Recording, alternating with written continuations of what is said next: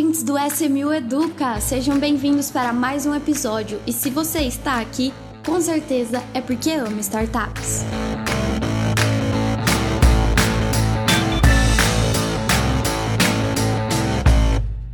Sejam bem-vindos a mais um episódio, ouvintes do SMU Educa. Hoje estamos aqui para gravar um tema é muito legal, mas muito muito complicado também, que as pessoas têm muitas dúvidas, né? Vocês já devem ter visto aí no título do episódio, mas hoje nós vamos falar de imposto de renda, especificamente para startups. Eu tenho aqui do meu lado, do time SMU, me acompanhando o Diego. Tudo bem, Diego? Tudo bom, Marília. E você? Tema polêmico, né? Tema polêmico. Mas não é tão polêmico assim, não. A gente vai falar sobre diversos detalhes, uma parte mais contextual também, e, e não só focado em crowdfunding, né? Startups como um todo, porque o objetivo daqui é compartilhar conhecimento no universo das startups, não só no, no meio do crowdfunding. Perfeito, exatamente.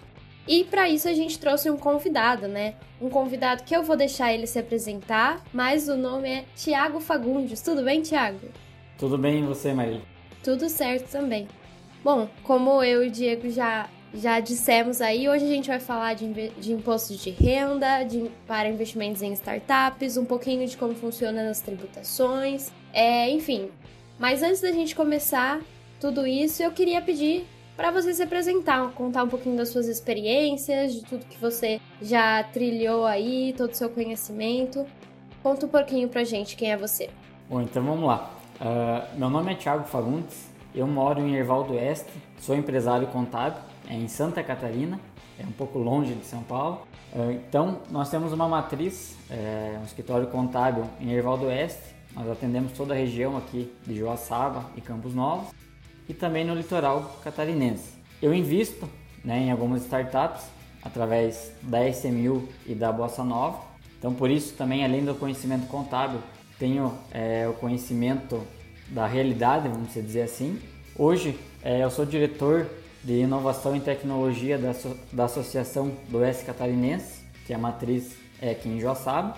E uma das minhas especializações é sobre ganho de capital, que é o que a gente vai estar tá falando hoje. É um assunto realmente que é, um, é bem complexo, mas a gente vai tentar facilitar e é, passar numa linguagem simples para que, mesmo quem não tenha expertise do assunto, vai conseguir entender.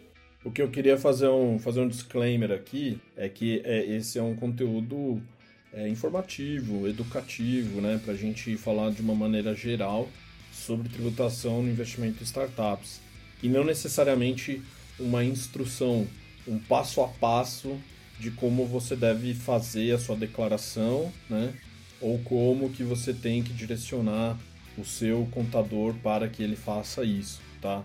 É, por que, que é importante deixar isso bem claro, né? Porque é, tributação é, e ciências contábeis também, né? Por mais que tenha o um nome ciência, não é uma, uma exata, né? Não é, não é uma ciência exata. Tudo depende muito de interpretação, tem questões legislativas, tem suas particularidades, né? Que, e não dá para colocar todo mundo na, na, mesma régua, né? Então, assim, é mais pra gente bater um papo aqui, para falar sobre esse tema e eu, eu acho muito legal também, eu, eu gosto bastante de estudar e, e sempre acho que tem espaço para melhorar, simplificar e esses debates, essas conversas são importantes para isso também. Isso, é ah, isso que você comentou, Diego. É, a legislação hoje ela não tem uma legislação específica para quem investe é, em startups.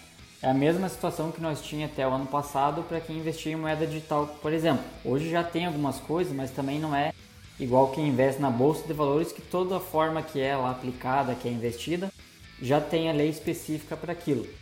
Mas eu sempre gosto de mencionar é, que todo empresário, todo investidor, toda pessoa em si que se envolve com empresa, ela precisa saber, pelo menos a contabilidade básica, uma noção para saber o que ela está fazendo e também não correr risco de ter problema com malha fiscal, uma receita federal, enfim, qualquer outra forma e também por questão gerencial, né?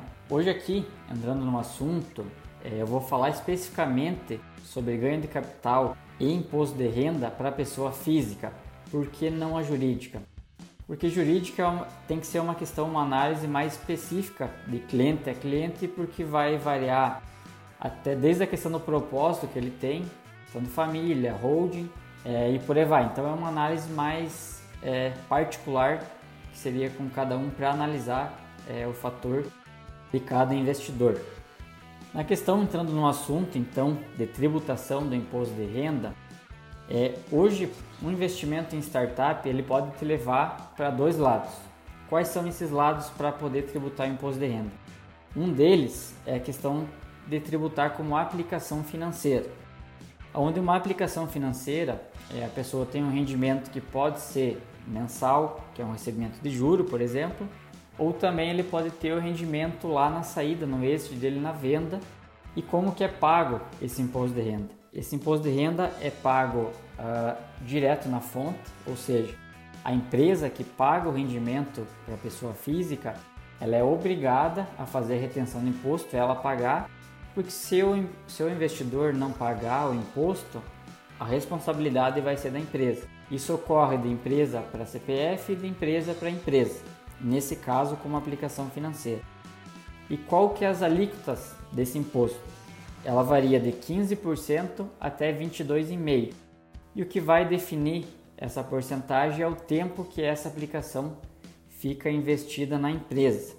Então aqui, praticamente, é, para você chegar a essa ideia de fazer o imposto de renda através de uma aplicação financeira, é porque o contrato que você teria entre a empresa e o investidor é um contrato de mútuo financeiro no qual ele vincula como se fosse um empréstimo. Então eu estou dando eu estou emprestando dinheiro para a empresa, no contrato está lá pré-estabelecido uma porcentagem que eu vou tirar e um certo prazo.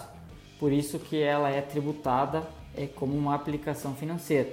Que acho que é um caso que é, a SMU teve com uma empresa específica que há pouco teve, né, um este que é, é a chamada Nuveu, correto? No contrato, pelo que eu vi da Nuveu, é, tinha lá específico que ia ter uma recompra é, dos sócios, é, dos empresários.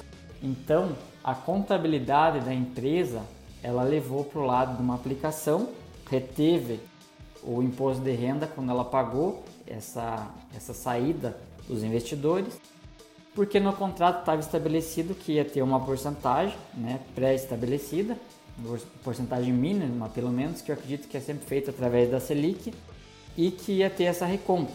Então, a contabilidade fez de forma correta porque o contrato, a forma jurídica, estava levando a um empréstimo de dinheiro para quem investiu na empresa. Ah, então eu sempre gosto de frisar que a parte jurídica é essencial tanto para a empresa quanto para o investidor, porque a tributação vai ser estabelecida através do que tiver escrito no contrato. Como nós não temos uma legislação específica no Brasil, você tem que ter esse respaldo jurídico para você estar tá resguardado do que você está fazendo, tanto a empresa quanto o investidor. É, como aplicação financeira, é, essa forma de tributação hoje também ela é feita para investidor anjo. Então ela também eles são eles pagam imposto como uma aplicação financeira. Outra questão que vem é, levando para o outro lado, de outra forma de pagar imposto de renda, é depois da alteração da lei das startups, que aprovou é, no regulamento pela CVM a, os contratos de mútuo conversível. Que, que é o contrato de mútuo conversível? O mútuo conversível ele é feito um investimento específico numa startup, no qual ele te dá direito a uma ação futura. Então eu invisto dinheiro, eu não tenho garantia nenhuma, né? lógico, depende do contrato, como é feito, mas a, a maioria dos contratos feitos hoje investidos em startups, não só falando na SMU, mas no modo geral, a gente tem investimentos de empresas direto aqui, a gente sabe do risco que a gente tem e nós não emprestamos dinheiro, nós investimos, corremos risco de não ter rendimento nenhum. A empresa ela pode ser vendida a terceiros antes de eu entrar no capital social, como ela também pode dar o prazo lá de 5 anos e eu entrar no capital social e em vez da empresa ser vendida, tá recebendo juros que aí sim esses juros pode ser aplicado, pode ser também tributado com uma aplicação financeira.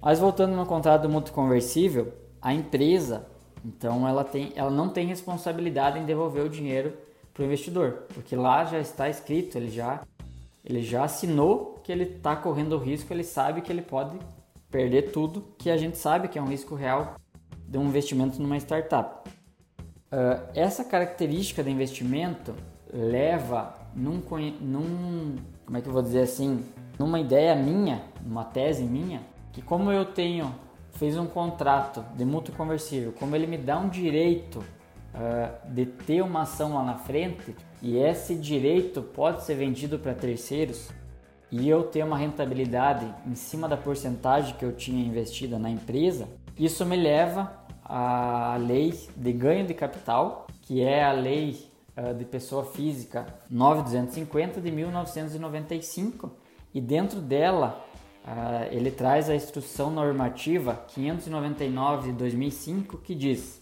que quando você vender um direito ou um bem, é, você vai pagar o um imposto de renda através do ganho de capital. O que, que é o ganho de capital? É o valor da alienação, o valor da venda, menos o valor do custo, que é o valor pago pelo bem ou por esse direito que você tem. Então, é essa diferença é, que tenha entre a alienação e o valor do custo, eu vou gerar um imposto de renda de 15%. Não interessa aqui se eu vou ficar o prazo de, de um dia ou de cinco anos. Sempre vai ser tributado é, 15% sobre esse ganho.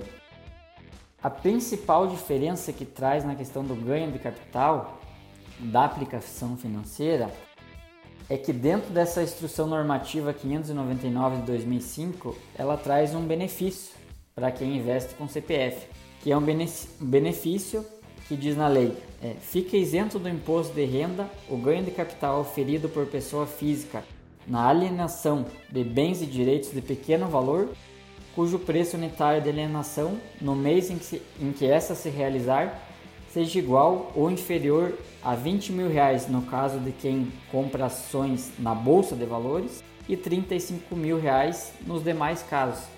Então nós que investimos em startups entramos nessa questão do 35 mil. Ou seja, resumindo, se eu vender uma ação por mês até 35 mil reais, eu fico isento de pagar imposto de renda porque eu tenho esse direito. E como entra a questão é, de bens e direitos nessa lei, mesmo sem eu estar no capital social com ação no meu nome, eu já posso é, me beneficiar disso.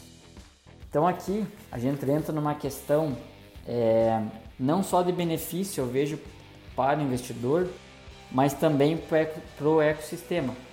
Porque você, investidor, você se isenta do imposto e isso uh, te traz um benefício de, só do que você ia pagar de imposto, já está investindo pelo menos uma cota em outra empresa. Então, é, é um benefício em geral que pega a empresa e o investidor.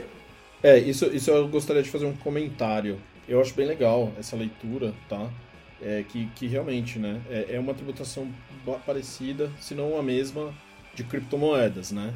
Que quando, quando você ad, adquire criptomoedas e, e, e, vende com ágio, né? Ou seja, você vendeu mais do que você pagou, por valor maior do que você pagou. O ganho de capital, que nem você falou, é a diferença do valor que você comprou pelo valor que você vendeu, né? E a, e a tributação entraria só nessa diferença, né? Porém, se essa diferença for até 35 mil reais, é isento. É isso. No valor da venda total, não o lucro de 35, sim o valor da venda até 35 mil, o imposto de renda seria isento. Tá. Mas nesse caso, independe, por exemplo, se eu fiz uma venda fracionada ou uma venda total. Então, por exemplo, só, só trazendo aqui um caso prático, né? A gente fez um investimento na Bia Academy, né? E aí eu quero vender. Só que eu fiz um investimento de 50 mil reais, né? Então o, o contrato que eu adquiri por meio da plataforma da SMU foi de 50 mil reais, né? Aí eu, eu fiz uma venda de parte do contrato, tá? Como é que você, como é que faz é, é, esse, esse, esse cálculo? Você tem que fazer um proporcional, alguma coisa nesse sentido para é, entender o ganho de capital ou não? Porque se você está vendendo parte, só se essa parte for. Você está vendendo mais de 50 mil reais, né? Então, por exemplo, eu, eu comprei um contrato. Vai, o contrato tem 10 cotas, né? De 5 mil reais. Aí a empresa está indo bem, está performando. Eu vou, vou vender uma cota só. Só que eu paguei 5 mil, né? E aí eu vou vender ela por, sei lá, 30 mil, né? O meu ganho de capital foi de 25 mil. Tá abaixo dos 35 mil. Então, nessa operação eu tô isento. Mesmo que eu mantive o resto do, do, do contrato das, das cotas comigo. Sim, porque na lei ela fala mensalmente. Então, se eu vender fracionado e não passar de 35 mil por mês, você vai se isentar todo mês que você está vendendo essa parte dessa, dessa ação. O que, que é feito também em questões até, isso eu digo por questão é, hoje na bolsa, por exemplo, por causa da isenção de 20 mil, 20 mil reais. A gente pode entrar com uma questão estratégica, em vez da pessoa investir com o CPF dele total, ele distribui. Entre parentes, amigos e etc, né? Lógico, cuidando da questão do caixa, é, né? Mas aí, mas aí também é uma situação que você está meio que simulando, assim, né?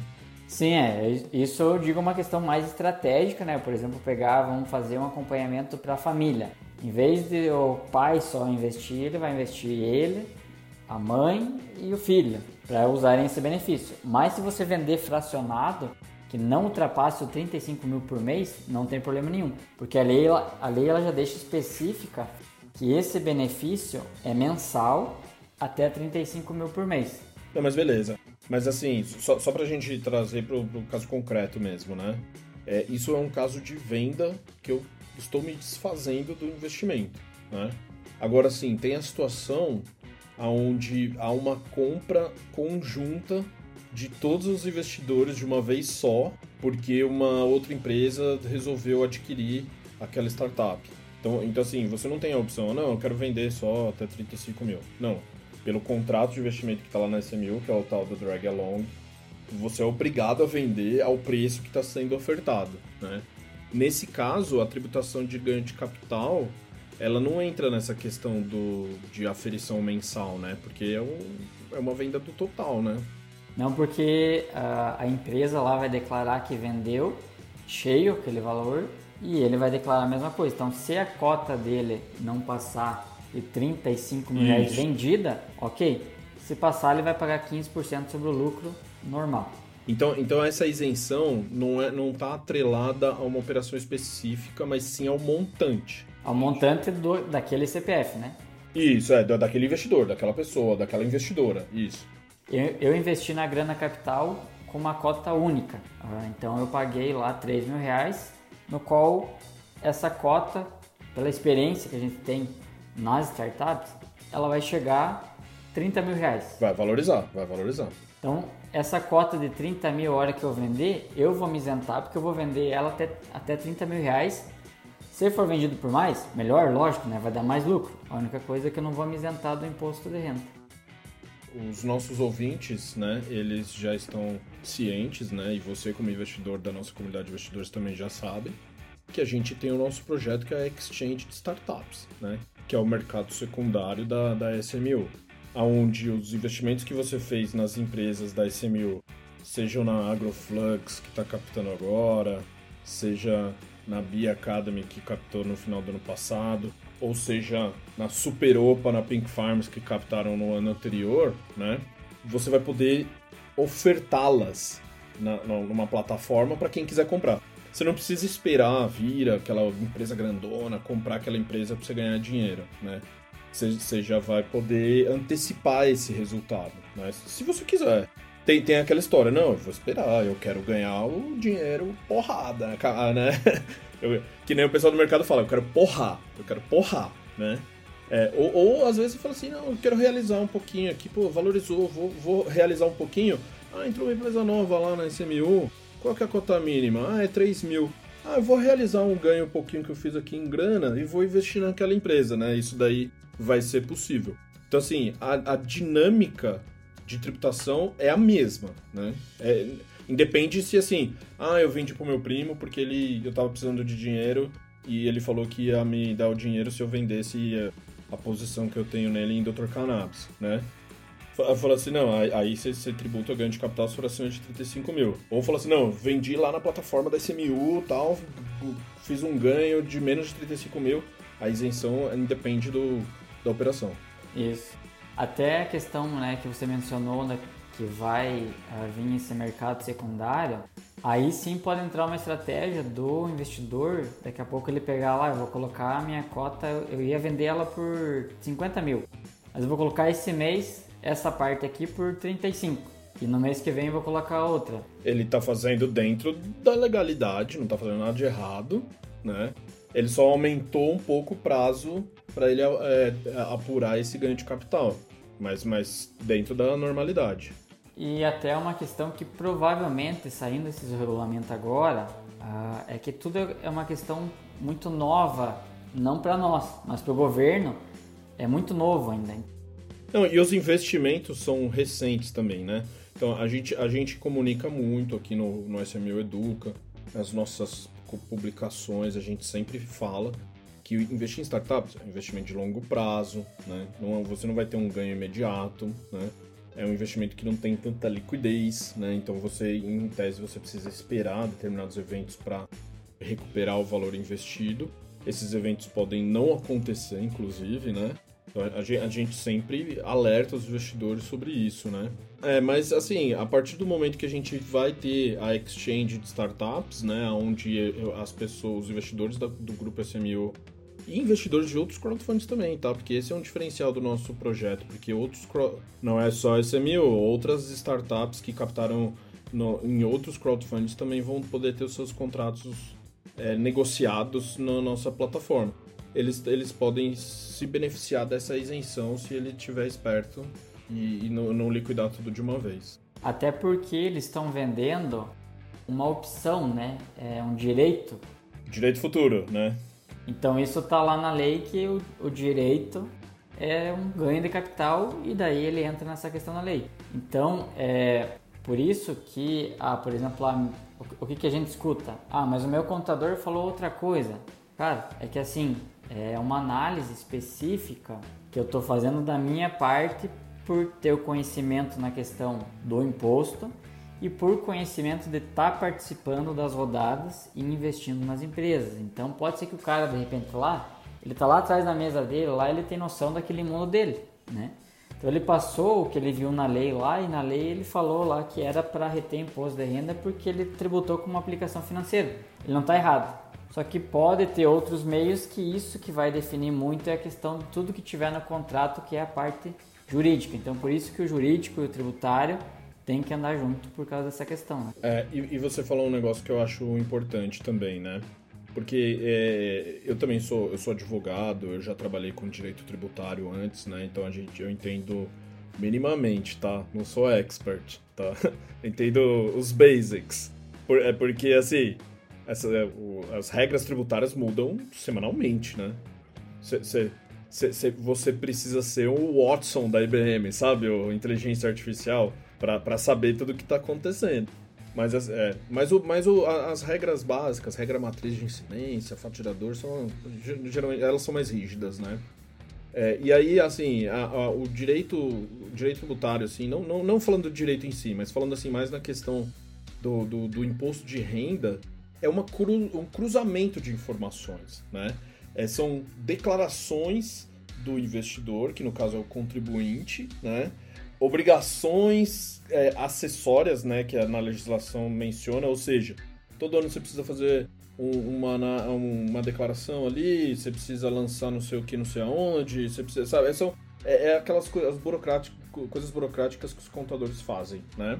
E, e, e tem os eventos onde você tem que pagar o imposto, que aí sim é o fato gerador, né? Então assim, é, uma, acho que uma dica valiosa aqui, né, é, é, sempre se atentar a como que essas declarações foram feitas, né?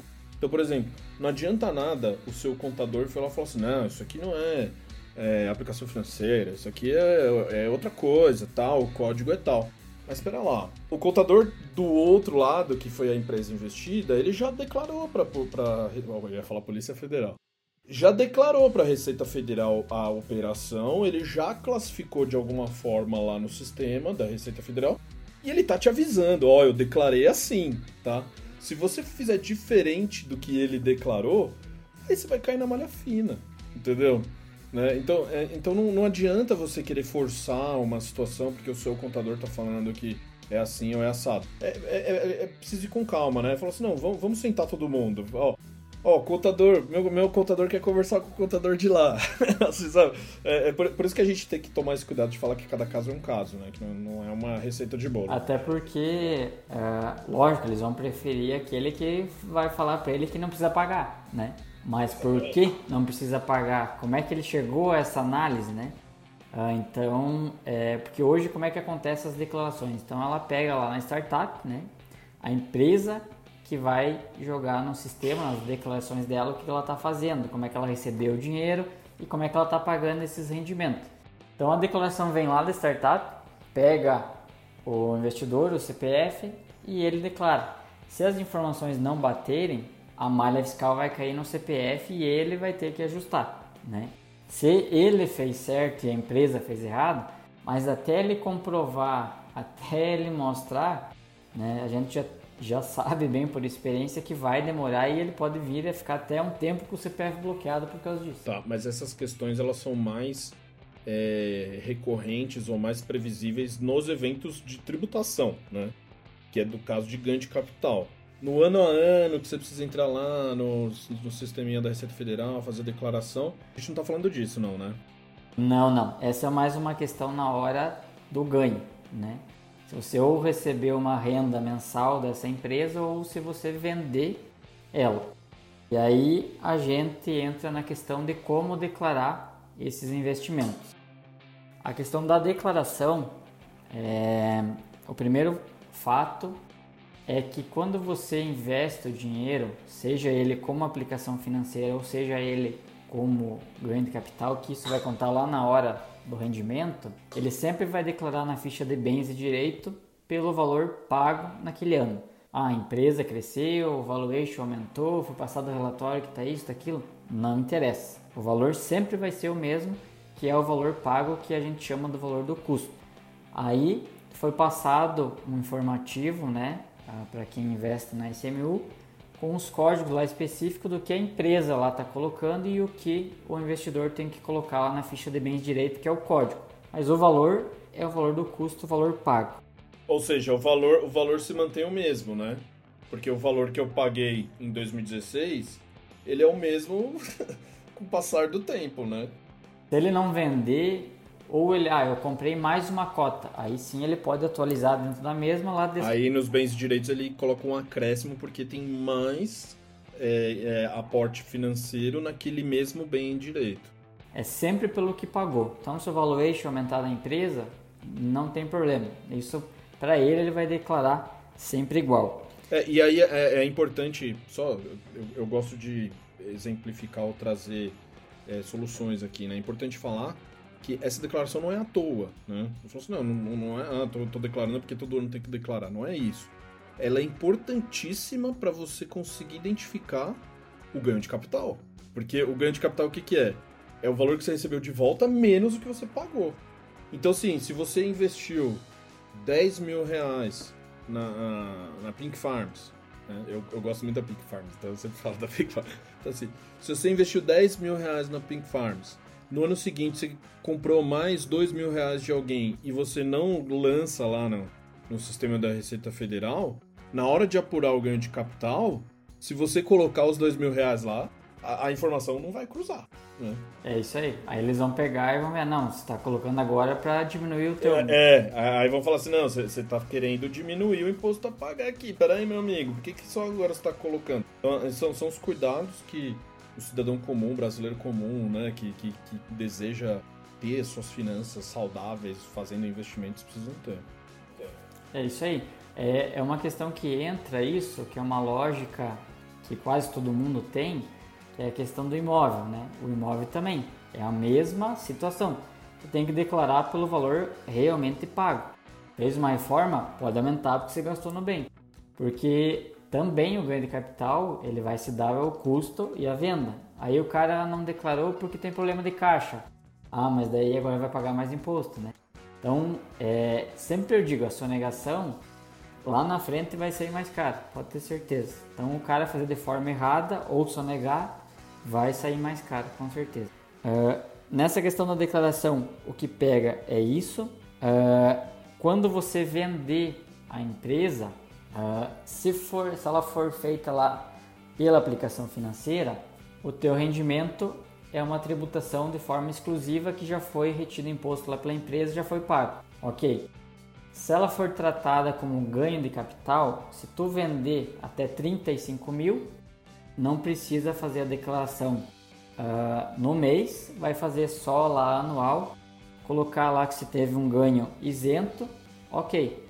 Colocou o teu caixa, justificou, beleza. Se você vender a tua cota por mais que 35 mil reais e for feita como ganho de capital, no mês da venda você tem que fazer o chamado GCAP, que é uma declaração específica para bens e direitos imóveis ou até moeda estrangeira. E lá você vai dizer que você vendeu e você vai apurar o imposto lá dentro uh, para estar tá fazendo o pagamento e depois importar para a declaração de ajuste anual. Né? É, você, você me deu uma ideia aqui. é porque assim, a, a Grana Capital é uma empresa investida, né, do grupo SMU, né? Então, tanto a SMU quanto os investidores investiram na grana. E ela tem soluções para isso, né, para você calcular o imposto a pagar, né, e como que e, e ele facilita isso para você, para você não precisar ficar fazendo todas essas contas e etc, né? Conversar com o pessoal da grana, ver se eles desenvolvem alguma coisa para SMU. Especialmente quando a gente tiver exchange de startups no ar. Até porque eu, é, eu sou investidor da grana também, Uh, eu até passei é, para eles a questão se não tinha como futuramente colocar também essa questão do imóvel, né? Porque o imóvel é muito mais complexo porque tem redução de tempo, tem outros benefícios e por aí vai.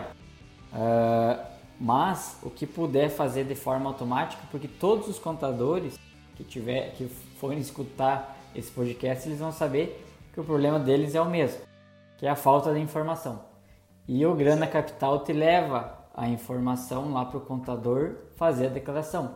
Mesmo, ah, eu, eu vou calcular mensal para quem vende lá acima de 20 mil por mês, o cliente já paga lá quando ele precisar, porque o grana já faz isso, e depois ele tira o relatório, se ele não vai fazer a declaração de imposto de renda, ele manda para o contador e o contador tem a informação, ah, não vou mandar a guia porque ele já pagou aqui.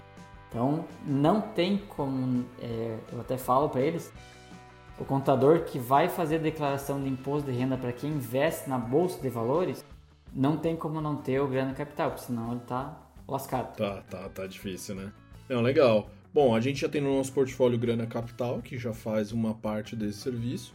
Se você é empreendedor, se você é empreendedor, está nos ouvindo e tem uma solução, uma fintech, uma startup que ajuda o investidor de startups a fazer esse cálculo, Fala com a gente, hein? Fala com a gente que a gente pode não só contratar o seu serviço, como, pô, vamos lá botar uma grana, né? Vamos lá. vamos apresentar para os nossos investidores. O Thiago, que é um investidor da SMU, eu tenho certeza que ele ia querer pôr um dinheirinho lá, hein, Thiago? Com certeza. É, hoje, a maioria dos meus investimentos são é, tem sinergia com o meu negócio principal, que é a contabilidade. Dentro da contabilidade, eu tenho outras empresas do ramo financeiro que são quatro empresas que são pilar, a contabilidade e as outras uh, financeira. Então, a gente trabalha muito é, com questão de solução de problemas.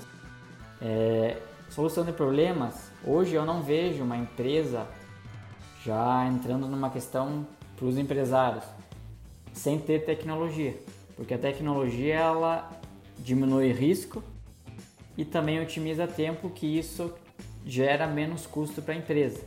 Então, quem tiver soluções, principalmente, né, nesses setores, a gente está procurando. Aí, aí, Marília, uma pauta para um podcast nosso, hein? Como, como montar a sua tese de investimento, né? Com certeza, o Thiago está convidado já. Vou convidar ao vivo para garantir o sim já. A, a, a, gente, a gente monta um time de convidados, a gente chama o Thiago, que é contador, chama um médico para falar de health tech, chama um advogado para falar de legal tech e assim por diante. É isso aí. Podemos unir os ramos específicos e tá.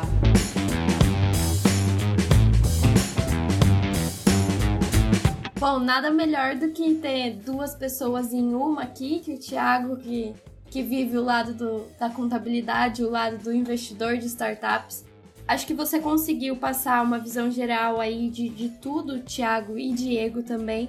E além de dicas, né? É, muitas dicas aí de como ah, realmente estratégias, né? De como você organizar todas as suas, suas finanças, declarações de uma maneira mais estratégica que beneficie você e também que você cumpra o seu papel como um bom cidadão aí.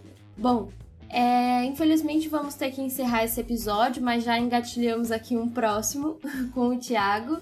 É, mas antes, como sempre, eu gostaria de chamar vocês para o nosso Dica SMU, né? A gente deu tantas dicas aí de de declaração de impostos, mas agora vamos com uma dica mais uma dica mais geral de qualquer assunto aí. Pode ter a ver com o tema ou não necessariamente. Eu sei que o Thiago tá com uma dica na ponta da língua aí, então vou deixar ele falar primeiro. Qual a sua dica, Thiago? Então, é, a dica que eu trouxe é um livro do Diego Barreto sobre a nova economia. Por que, que eu trouxe essa dica? Não tanto é, pela questão só do investidor, só da empresa de tecnologia, mas também para os empreendedores hoje. Tem que ler esse livro porque a nossa economia está mudando muito. É, o perfil do cliente, é, o perfil dos colaboradores também está tá bem diferente do que a gente via a, antes da pandemia. Então a pandemia é, aligerou, vamos dizer assim, processos das empresas, tanto das pequenas, médias e grandes, então eu acho muito importante esse livro porque ele traz é, uma visão geral da chamada nova economia, que é o que a gente está passando hoje. Aprendizado diariamente, a inclusão, a tecnologia está aliada às empresas para que nem eu falei, a questão de redução de custo, otimização, otimização de tempo e também a diminuição de riscos, né? Eu vejo pelo meu ramo. Hoje sem a tecnologia, uh, bom, a gente não estaria nem aqui, né? é impossível não ter a tecnologia aliada com a empresa. Ela não tá para tirar o emprego das pessoas, como a maioria das pessoas um pouco mais experientes acham que possa estar tá vindo a isso, mas não. Ela tá para facilitar a nossa vida e gerar muito mais renda e muito mais emprego. Até eu também sou aluno do Diego hoje pela Bia Academy, também uma portfólio da SMU, Bia Academy também investida nossa. Também uma empresa investida por oh, mim. Boa, Thiago. Portfólio do Thiago também, olha lá. Porque hoje a educação, querendo ou não, é, faz sinergia com o nosso negócio, porque que nem eu falei no começo. A pessoa tem que saber o mínimo possível de finanças, de empreendedorismo, de contabilidade para ela estar na empresa dela ciente do que, que, ela, do que, que ela pode fazer e lógico, né, tem é, as pessoas, os terceiros, ou funcionário ou prestadores de serviço que podem estar auxiliando ela nisso. Muito boa dica. Bom, deixa eu, deixa eu falar a minha rapidinho aqui. Eu assisti uma série Netflix esses dias que eu já assistia antes, né, os capítulos, as temporadas anteriores, que chama Top Boy, tá? É, é uma série policial barra dramática que se passa nos subúrbios de Londres, é, na Inglaterra, que são gangues rivais que se juntam, para conquistar ponto de venda de drogas e etc tal. É, só que ela, ela, ela puxa alguns assuntos assim muito ligados à inteligência emocional, sabe? Fala um pouco também de relações familiares, conflitos familiares, entendeu? Por mais que a temática principal seja né, é, é essa questão de gangues, né, e conquista de territórios e rivais, etc eles, os personagens, eles têm histórias muito fortes, assim, sabe? De conflitos relacionados à sexualidade, identidade, é, questões de famílias rompidas, sabe? Né? É, enfim, é uma, é uma série muito legal, muito bacana, né? Tirando essa questão da ilegalidade, da criminalidade, né? Lógico, né? É, é ficção, né? É, é um, um, um, ativo, um, um conteúdo de entretenimento, né? Mas, é, mas assim, é uma, é uma obra de arte, cara. Top Boy. Não assisti ainda, mas já tá anotado para assistir. eu vou. Para finalizar, eu vou dar a minha dica aqui. Na verdade, eu tinha separado uma, mas eu vou dar duas. Enquanto o Thiago falava, eu lembrei de um episódio de podcast, na verdade, que é com o mesmo autor desse livro, que você indicou, Thiago, que é dos sócios, né? O podcast Os Sócios da Malu Perini, do Bruno Perini, que chama a Nova Economia, o episódio também. Então lá eles, eles levantam um bate-papo, é extenso, eu ouvi um episódio em mais de um dia, né? Que eu dividi em partes. Mas é um papo super legal que abre a nossa cabeça de um jeito muito bom. É, é interessante saber porque é, hoje é, a nova economia em si já entra muito a questão do mindset, né? Sim, eles, eles falam disso também. Bom, e a dica mesmo que eu já tinha separado pra, pra trazer aqui é de um filme também na Netflix. Se você é igual eu que abre a Netflix e fica mais tempo procurando o filme do que o tempo que ele demora, é, eu vou indicar aqui que é o Projeto Adam. É um filme novo da Netflix desse ano, que é de viagem no tempo, é, salvar o mundo, enfim, para quem gosta desse estilo de filme, vai gostar. É com o Ryan Reynolds, então tem aquele jeito dele que é mais cômico. É super legal. E fica aí a dica, ele mistura uma mistura uma ação e comédia super legal. Vocês trouxeram entretenimento e eu trouxe mais serviço pro, pro pessoal. eu comecei a trazer entretenimento porque eu já trouxe muito livro desse tipo e o Diego já tava me chamando de próxima ministra da vai Economia. Ser, vai ser. No episódio 100 a gente vai anunciar. Aí eu falei, não, deixa eu mostrar que eu tenho um outro lado também. Que isso, você, você tem a liberdade para trazer o assunto que você quiser, Marília. Mas então tá bom. É, muito obrigada, Thiago, por estar aqui com a gente nesse episódio. Foi uma super aula. E vamos entrar, vamos manter contato aí com você pra gente estar tá aqui fazendo novos episódios. Com certeza. Na verdade, eu que agradeço a oportunidade, né, de estar aqui também podendo ajudar o ecossistema, que é esse o nosso propósito. Quem tiver dúvidas, alguma coisa, não, quiser seguir a gente nas redes sociais, a gente sempre está sempre, sempre tá postando coisas relacionadas ao, ao assunto da parte tributária econômica e financeira. É, tem o meu particular e tem o do escritório, que é a Conext Contabilidade. Eu já fiz propaganda agora também. Tá liberado, tá liberado. de depois você paga mil reais aí pra gente. e o meu particular que é Thiago W Fagundes, Thiago com TH, que também é todo dia quase uma blogueiragem ó. Boa, vou, acho que eu não sigo, hein? Vou começar a seguir. Eu vou passar dois recadinhos também, tá, Marília? No, na, na, primeira semana de abril, não sei o dia certo, mas a SMU vai estar no Bossa Summit, né? Que é o, o evento da Bossa Nova. A gente vai estar com o stand lá, a gente vai ter brindes para distribuir, os adesivinhos bem descolados, tá? Então se você é empreendedor ou, ou investidor de startups que ouve a gente e vai estar lá no Bossa Summit, passa lá no nosso stand pra gente bater um papo a gente vai levar uma surpresa do mercado secundário, né? Uma surpresa em primeira mão para as pessoas que vão estar lá. Então... O meu outro recado é que a Exchange Startups tá chegando, hein, gente? Ah, tá, tá sim. tá quase lá. Bom, então é isso. Muito obrigado, ouvintes. E até um próximo episódio.